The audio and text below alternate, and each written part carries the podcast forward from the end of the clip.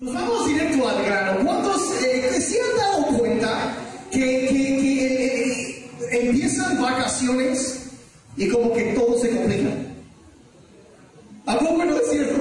O sea, eh, es el momento de alegría y es la época probablemente la más estresante y ajetreada de todo el año. ¿A poco no es cierto? Navidad. ¿Cuántos están negación? sí, ¿A poco no? O sea, se supone que, y, estamos, y sabemos que debemos, pues, pero hay tantas cosas sucediendo y tanta actividad y, y, hay esto y aquello. Y, y yo, lo que yo quiero hacer hoy, quiero regresar a la historia de la Navidad. Lucas capítulo 2, el principio de los, los evangelios habla de de, cuando nació Jesucristo, pero quiero invitarlos a que me acompañen, a ver si traes tu Biblia, como dijeron ahorita, si traes tu teléfono, tu tablet, ahí tienes el app de la Biblia, nos puedes seguir, todos los apuntes están ahí para que los puedas compartir, guardar. Um, y, aquí en Church nadie te va a mirar feo si sacas tu celular durante la prédica, ¿ok? Porque a menos que estés en Facebook algo de esas cosas nacionales, pero, pero en, eh, eh, ahí en el, en el, app de la Biblia, para, úsenlo para repasar, para que se te quede más. Y vamos a ver la historia, y lo que quiero hacer ahorita es, es, leer la historia y luego sacar unos principios, algunos dirán hasta demasiado simples, pero que yo creo y yo sé que en medio de todo el estrés, la actividad, tantas cosas, ayudarán a traer descanso y alegría a tu vida en esta manera. Algo muy sencillo. Entonces, pido que me acompañen, vamos a leer los primeros 20 versículos de Lucas capítulo 2 y de ahí vamos a sacar los principios de esto para nosotros. Padre, en esta tarde te damos gracias por tu presencia. Te damos gracias, Señor, hoy que estamos reunidos y esta semana que estaremos celebrando la Navidad. Padre, aunque sabemos que haya sido o no en esas fechas, no es importante. Lo que importa es que nos amaste tanto enviaste a tu Hijo a este mundo a morir por nosotros, a vivir una vida perfecta, a morir por nosotros y y extendernos la oferta del perdón y la vida eterna. Y Padre, en esta mañana te pedimos que tu palabra nos sea abierta, que tu Espíritu Santo, Padre, pueda hablarnos, Padre, a directo a nuestros corazones, a nuestras mentes, Señor, que tu palabra sea abierta. Y Señor, que nuestros ojos también espirituales sean abiertos en este día para contemplar a Cristo y la grandeza de lo que Él ha hecho por nosotros. Ponemos este tiempo en tus manos, Señor, y te pedimos, haz tu voluntad y sigue estableciendo tu reino más y más en nuestras vidas. Te lo pedimos en el nombre de Jesús. ¿Cuántos están de acuerdo con esta oración? Que Dios nos abre esta mañana. Entonces vamos a leer aquí entonces la historia de la Navidad. Lucas 2, verso 1 en adelante. Dice así, por aquellos días, César Augusto, o sea, el emperador romano, mandó que se hiciera un censo en todo el imperio romano. Este primer censo se hizo cuando Sirenio era gobernador de Siria. Ahora esos detallitos que dices, bueno, ¿para qué dice eso? Todos esos detalles, el, historiador Lucas era un doctor y él puedes constatar muchísimos detalles como esto que él nota en, en este capítulo en libros seculares que corroboran la veracidad y la exactitud del relato bíblico. Pero ese es otro tema.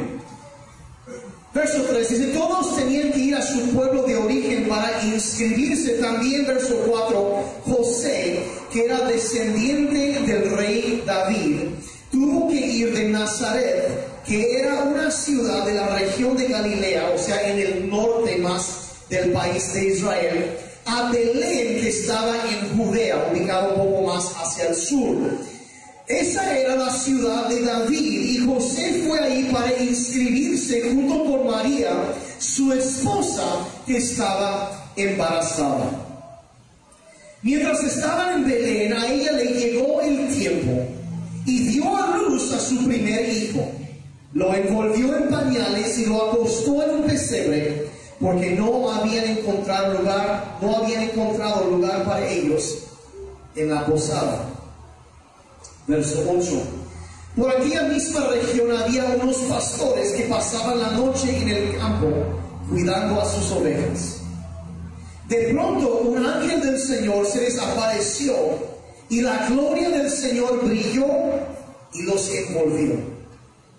Los pastores se llenaron de miedo, pero el ángel les dijo, no tengan miedo, les traigo buenas noticias que van, leanlo conmigo, van a llenar de alegría a todo el pueblo.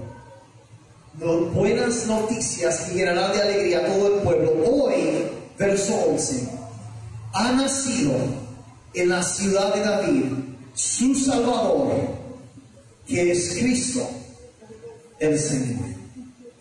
Y se darán cuenta de que es Él porque lo encontrarán envuelto en pañales y acostado en un pesebre. Y de repente aparecieron muchos ángeles del cielo que alababan a Dios y decían, gloria a Dios en las alturas y paz en la tierra para los que gozan de su buena voluntad. Cuando los ángeles volvieron al cielo, los pastores se dijeron unos a otros, vamos a Belén, a ver esto que ha pasado y que el Señor nos ha anunciado. Fueron deprisa y encontraron a María y a José y al niño acostado en el pesebre. Y cuando lo vieron contaron lo que les habían dicho acerca del niño. Y todos los que oyeron se quedaron asombrados de lo que decían los pastores. Pero María guardaba todas estas cosas en su corazón y no dejaba de pensar en ellas. Los pastores regresaron dando la gloria a Dios y alabándolo por lo que habían visto y oído. Y todo sucedió tal como se les había dicho. Ahora, obviamente no es toda la historia. En el, la página, del capítulo anterior, también encontramos algunos detalles y después también más detalles. Pero yo quería dar un mensaje, me gusta quizá describirlo, como un mensaje pastoral para ustedes ah, hoy.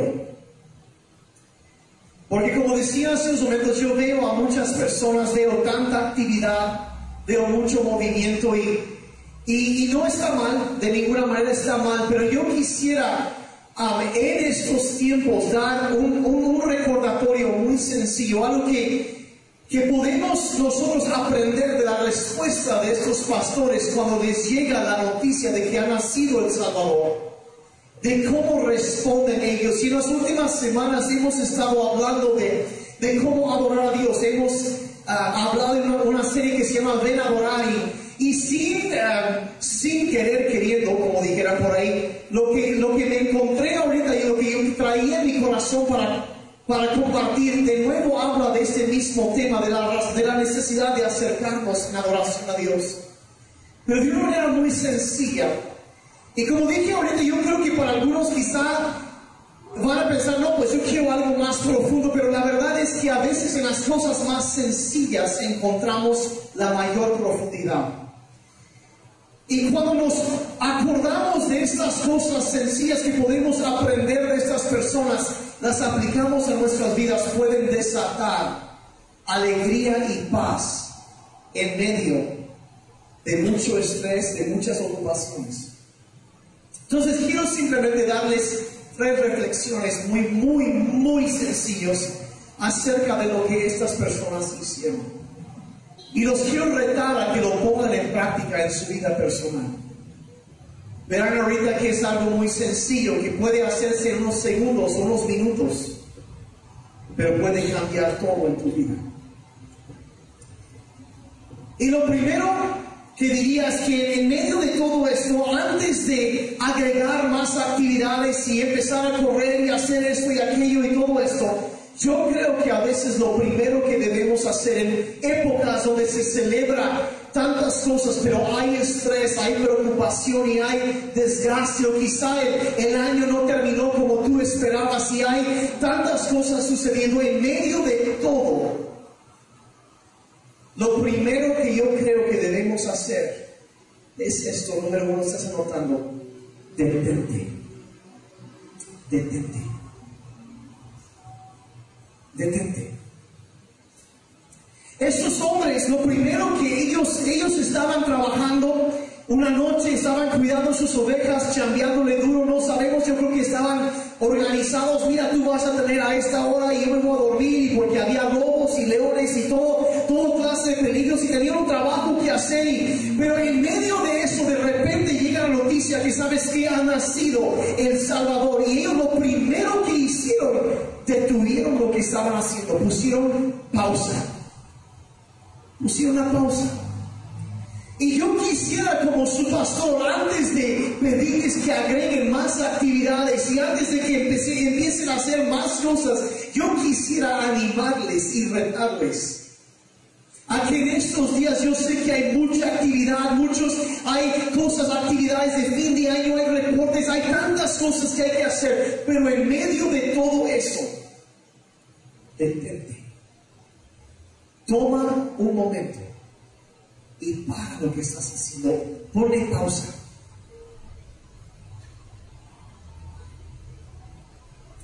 Voy a decir la verdad, para mí lo personal, esto de bajar la velocidad no es muy natural para mí. Yo desde que yo era chiquito, adolescente, cuando empecé a trabajar, yo he batallado toda mi vida con adicción al trabajo me realizaba trabajando. Ganaba muy bien, lograba muchas cosas, pero siempre terminaba fundiéndome, cansándome. Y yo hasta la fecha, algunos años después, no diré cuántos porque no me quiero fechar tan abiertamente, batallo con eso. Y una de las preocupaciones que yo veo muchas veces es, yo veo que hay muchos conciertos, yo veo a muchas personas que, tienen la idea que hay que hacer y hacer y hacer y hacer y hacer.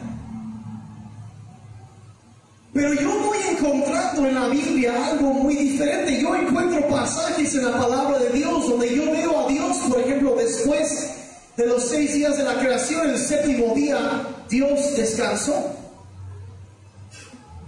Y empiezo a entender que si yo pienso que soy tan necesario que no puedo descansar, entonces yo creo que soy más necesario que Dios. Y tengo un problema con el orgullo.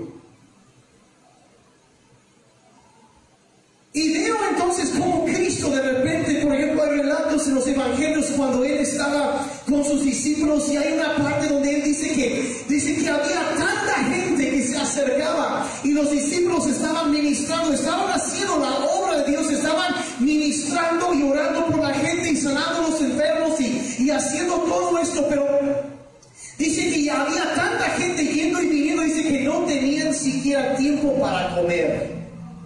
¿En algún momento has estado trabajando tanto que ni, tiempo para comer has tenido? ¿Cuántos saben cómo se siente eso? De repente, o sea, agarraste un café, algo de cafeína en la mañana, como para echarte ya la hora de despertarme y a las 3, 4 de la tarde te diste cuenta, ah, no he comido. Ya estás ayunando y, y, quisieras que fuera tan espiritual, pero la verdad es que se te fue porque no hubo tiempo. ¿Cuántos saben a qué me refiero? Y así estaban. Entonces estaban miles de personas que estaban haciendo un buen trabajo, un ministerio legítimo, estaban sirviendo, atendiendo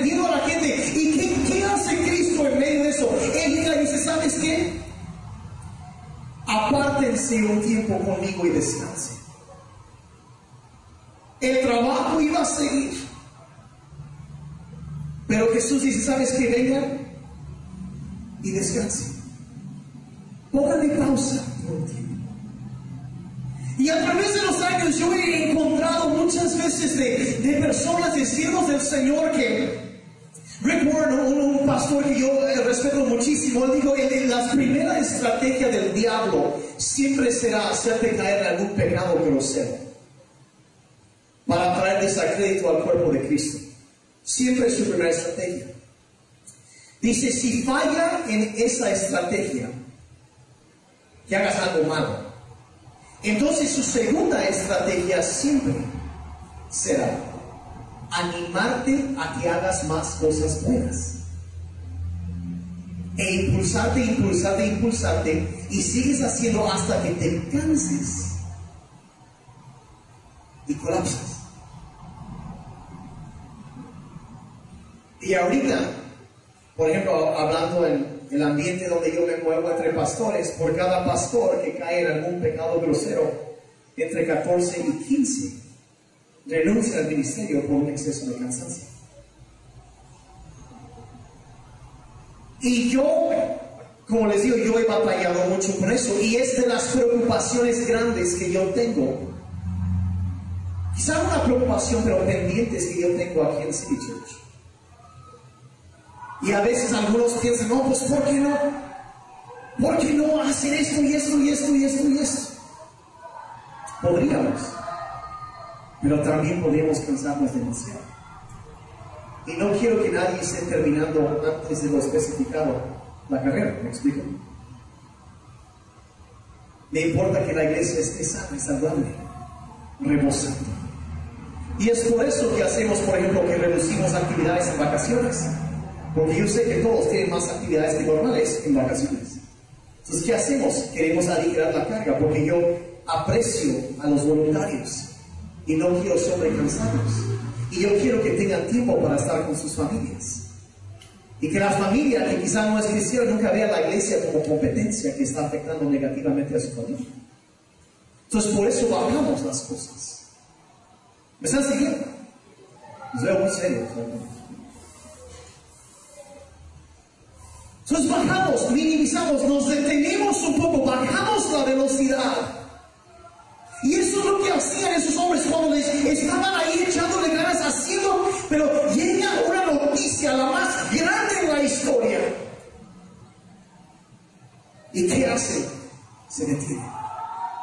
Se detiene.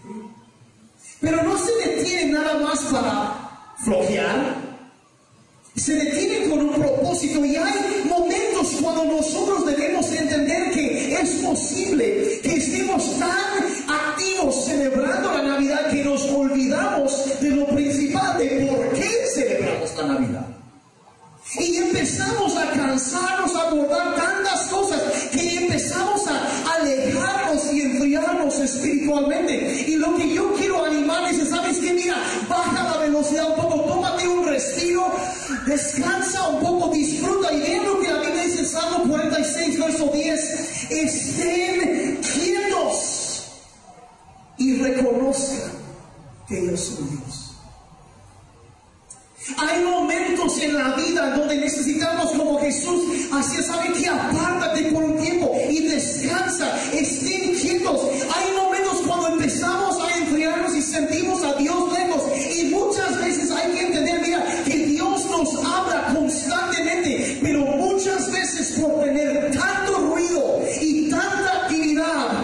Que no lo podemos oír entre tanto.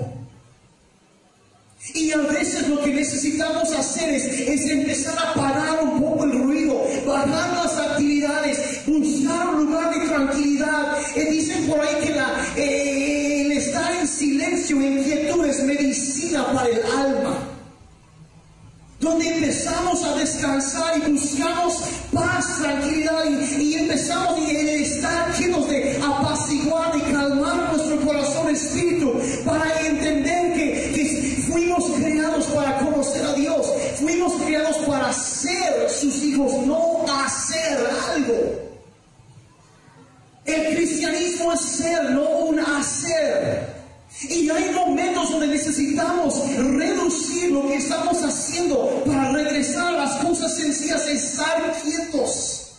Una de las mejores cosas que puedes hacer es relajarte un poco. Yo sé que mi staff estaría gritando, Cuando yo digo eso, está muy preocupado. Es si hasta me pasa el link de la grabación para que yo lo escuche después, ¿verdad? Y de risa nerviosa, no voy a decir dónde. El quedarte callado.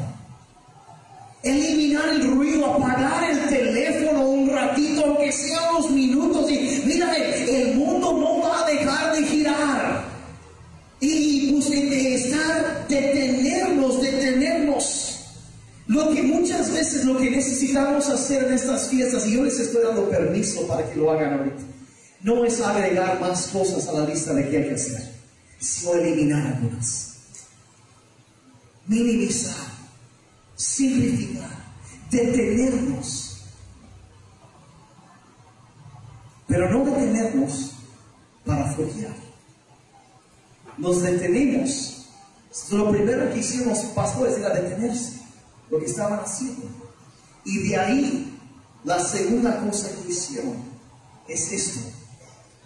Contempla. Detente para contemplar.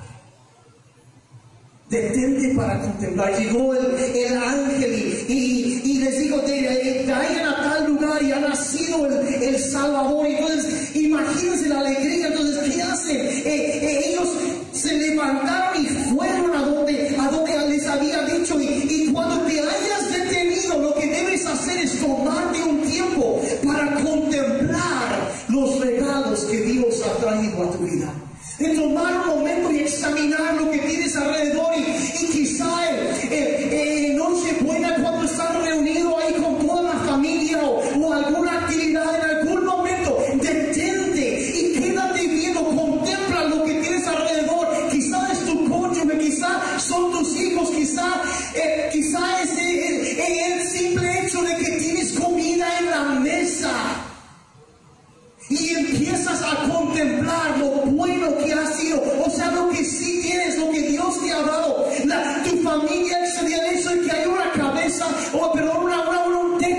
tu cabeza, que hay provisión que, que Dios te ha dado en la lista, sigue y sobre todo en estas fechas contempla a Cristo. Fíjate en lo que Cristo ha hecho por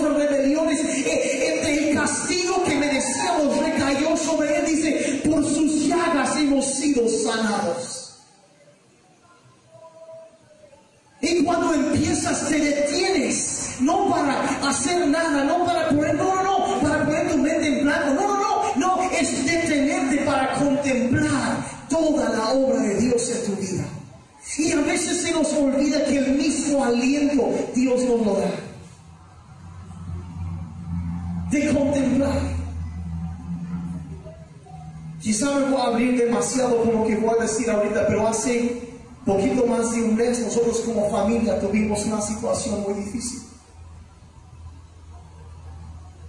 A mi hija, Dani, le, le tuvieron que operar porque ha tenido un problema con respiración durante muchos años. Y un doctor muy bueno y, y estábamos ahí afuera del quirófano esperando y pues terminó el procedimiento y salió salió el doctor y todo bien y nada, bien, bien, bien, Está en recuperación, ya se está despertando. Cuando de repente empieza a sonar una alarma y entran corriendo 40 o 50 personas. Y había tenido una reacción a la anestesia que le dieron. Y hasta ahorita no sabemos todo lo que sucedió. El doctor tuvo que regresar de o se armó una situación tremenda. y un susto que te porque te, no sabes y en la impotencia, ¿qué puedes hacer? Ni siquiera te dejan entrar y, y el miedo y la preocupación y qué, qué va a pasar y por qué, por qué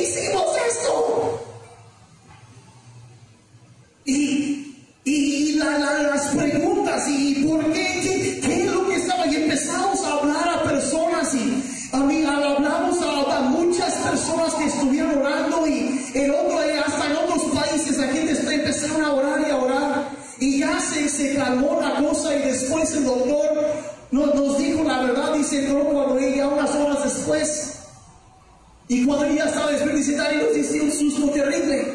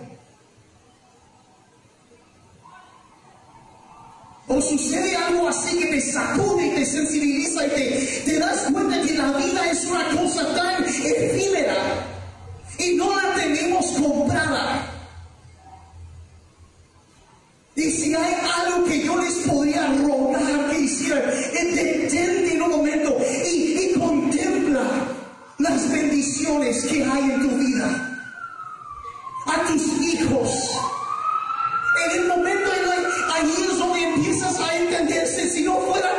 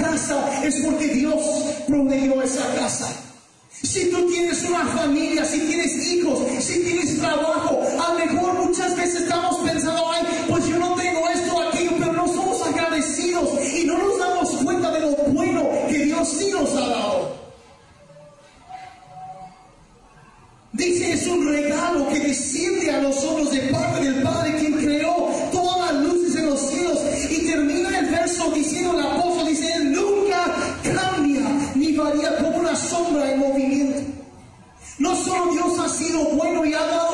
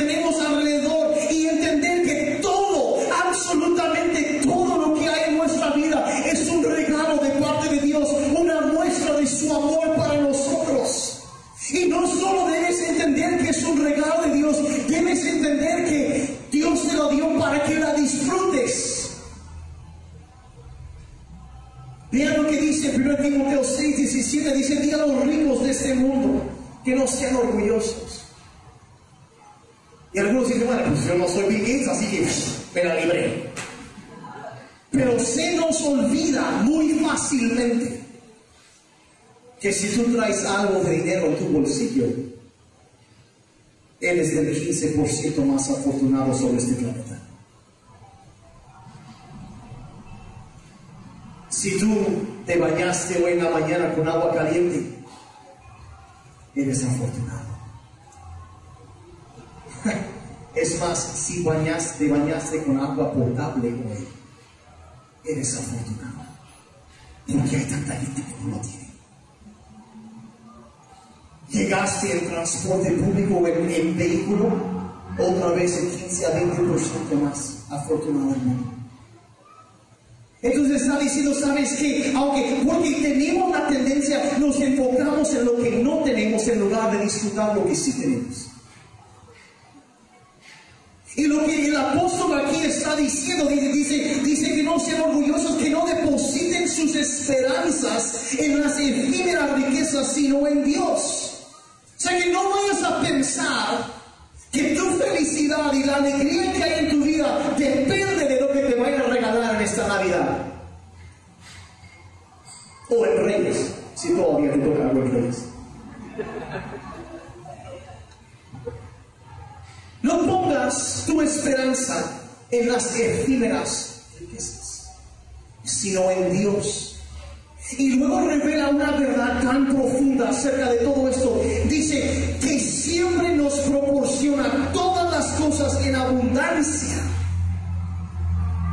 para una razón, para que las disfrutemos, para que las disfrutemos. ¿Qué estoy diciendo? Detente, para el tren un momento. En estos días, baja la velocidad y contempla lo que tienes alrededor de ti. Quizá tu familia, quizá la provisión, quizá tu negocio, tu trabajo, donde lo que tengas, contempla eso y date cuenta que es un regalo que Dios te dio porque Él te ama. Y te la dio para que lo disfrutes.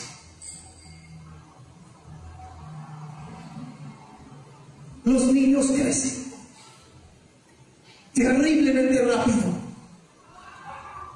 Cuando están chiquitos, la única cosa que pasa por tu mente, Señor, que crezcan los mocosos.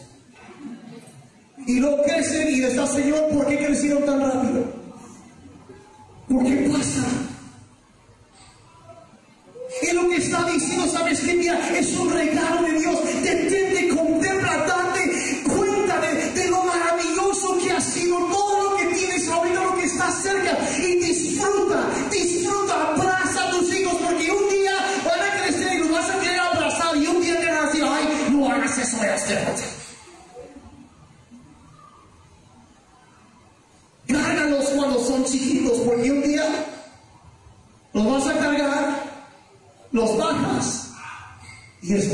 Vez que nos vas a cargar.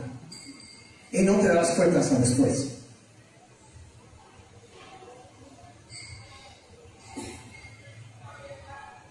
Disfruta, contempla los regalos que Dios te ha dado. Como estos hombres que se acercaron a contemplar el regalo más grande de la historia, la venida del Salvador. Fueron a verlo. Se lo quedaron viendo y empezaron a hablar y, y contemplaron la grandeza. O sea, fíjate lo que, lo que Dios eh, eh, eh, ve, ve lo que tienes y disfrútalo, saborealo. Disfruta estar con tu familia, disfruta que te vas a reunir y a lo mejor ya hay diferencias y hay problemas, sí, pero la verdad es que las cosas podrían estar peor. ¿A poco no?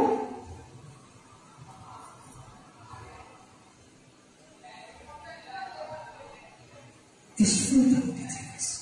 Disfruta lo que tienes, saborea. En lugar de enfocarte en lo que no tienes, fíjate en lo que sí tienes. Fíjate lo que Dios ha hecho en tu vida. Fíjate en los regalos que te ha dado. Y disfruta. Y una vez que te hayas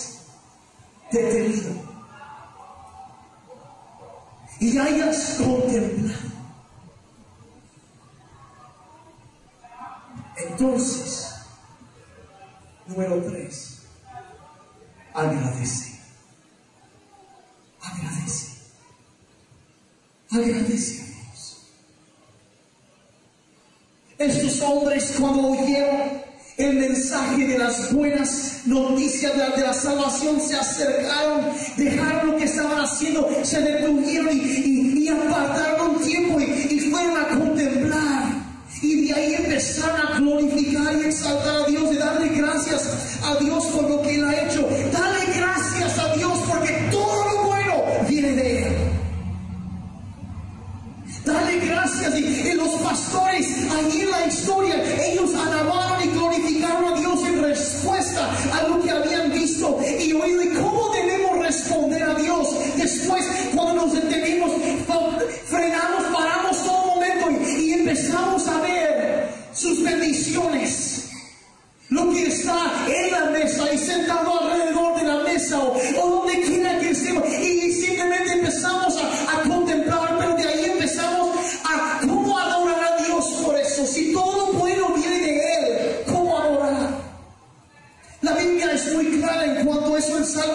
verso 4 dice, entren por sus puertas con acción de gracias.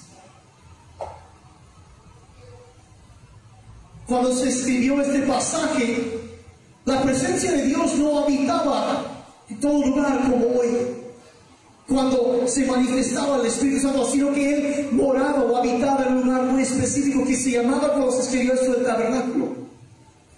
Y era como una tienda de campaña y alrededor tenía como una barda que habían eh, armado y tenía una puerta específica y, y tenían que entrar y decían que si tú querías acercarte a la presencia de Dios, la manera de entrar por las puertas era cultivando una actitud de gratitud de acercarte a Dios, dándole gracias por todo lo que Él ha hecho. Dice, allí es donde entras. Es la primera manera de acercarte en adoración a Dios, es ser agradecido por Él.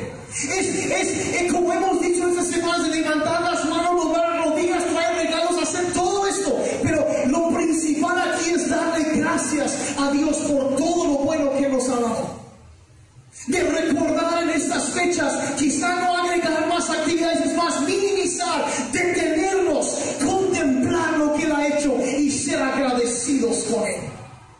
Darle gracias a Dios como estas personas lo hicieron. Dice, vayan a sus atrios con alabanza que entraban primero por las puertas con acción de gracias y los atrios nos habla a un lugar más cercano de, la presencia de Dios y ahí es con alabanza. Pero es un proceso y empezamos así, dice, denle gracias y alaben su nombre.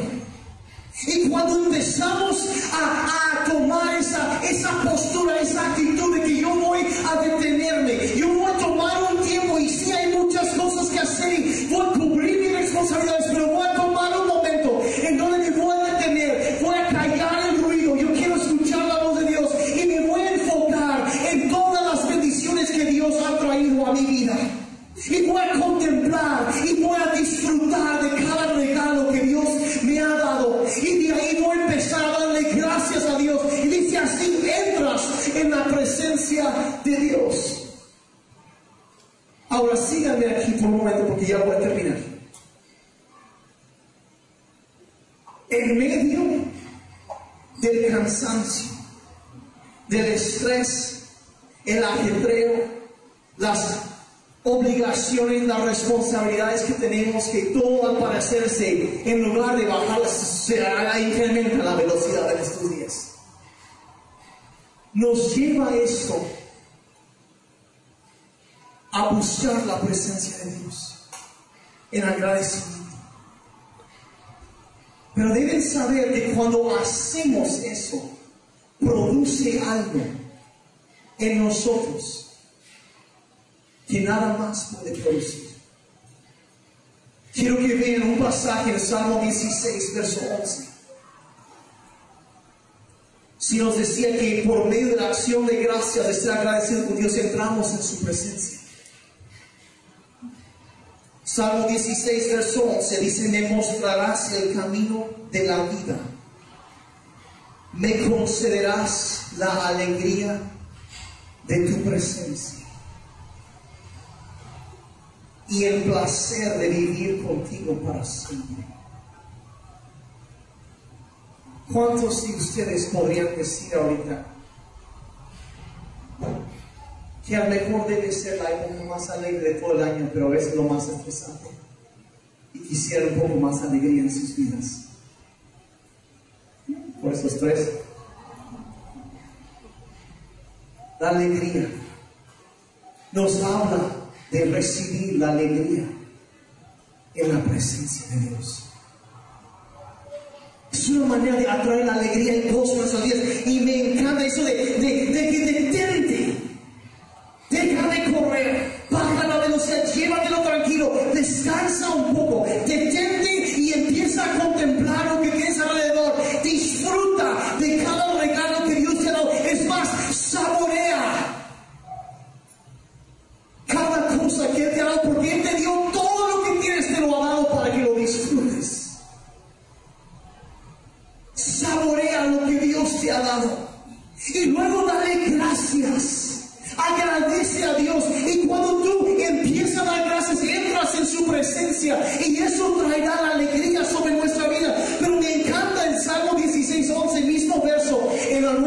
Biblia viva lo dice de esta, de, de esta manera. Dice, me has dejado saborear los gozos de la vida y los exquisitos placeres de tu presencia eterna.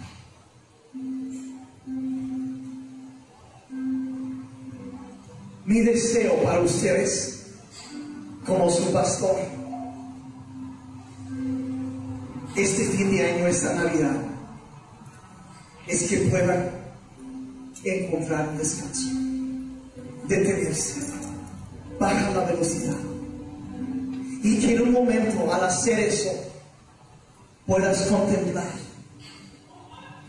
como esos hombres hicieron el regalo de todo lo que Dios les ha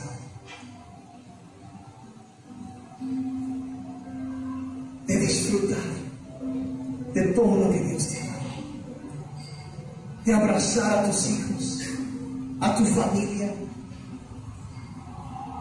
a saborear la vida que Dios te da. Y ahí, quizá en algún momento con tu familia, yo no sé yo trato de hacer esto con mi familia de vez en cuando sentados alrededor de la mesa, antes de comer, donde damos gracias a Dios por todo lo que nos da. Y cuando tú empiezas como familia, como individuo, mira, lo puedes hacer en 10 segundos, lo puedes hacer en 10 minutos, puedes darte 10 horas, 10 días, lo que tú quieras. Contempla, observa lo que tienes alrededor. Cada regalo de Dios. Disfrútalo.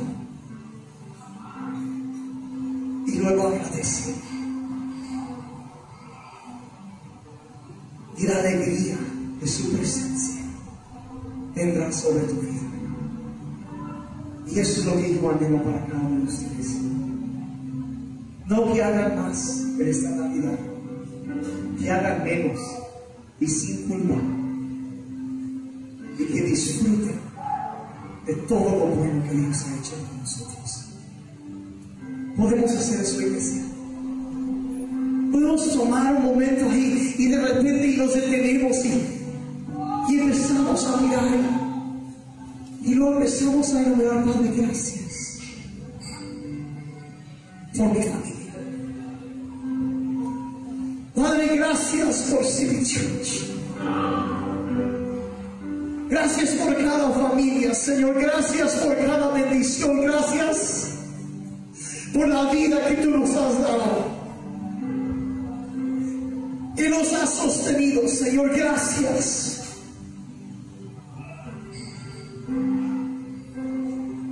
Personas ahorita que están en medio de una situación de terrible dolor, de una pérdida en su familia.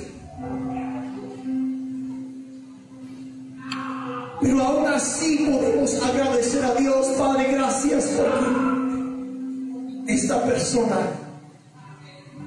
está sana en tu presencia, gozando de la eternidad contigo.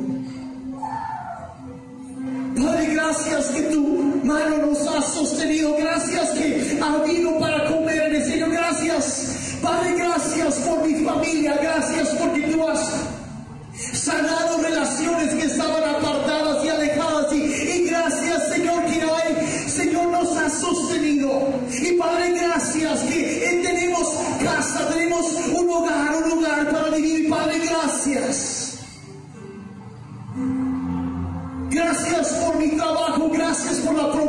que me has dado.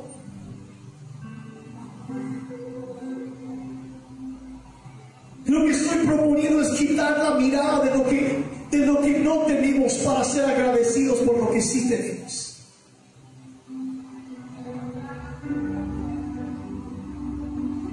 Y reconocer que viene de su mano y todo, todo ha sido por su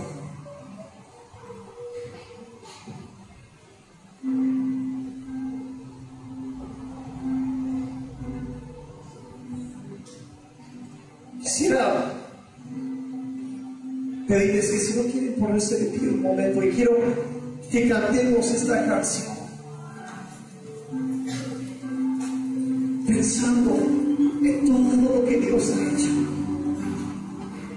nos detenemos y yo, hasta, yo sé que venir aquí incluso es detenerse.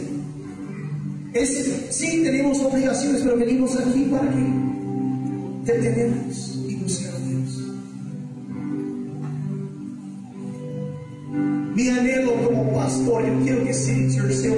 agradecida con Dios. Porque una iglesia agradecida que reconoce su fuente siempre tendrá agua viva fluyendo a través de esa fuente.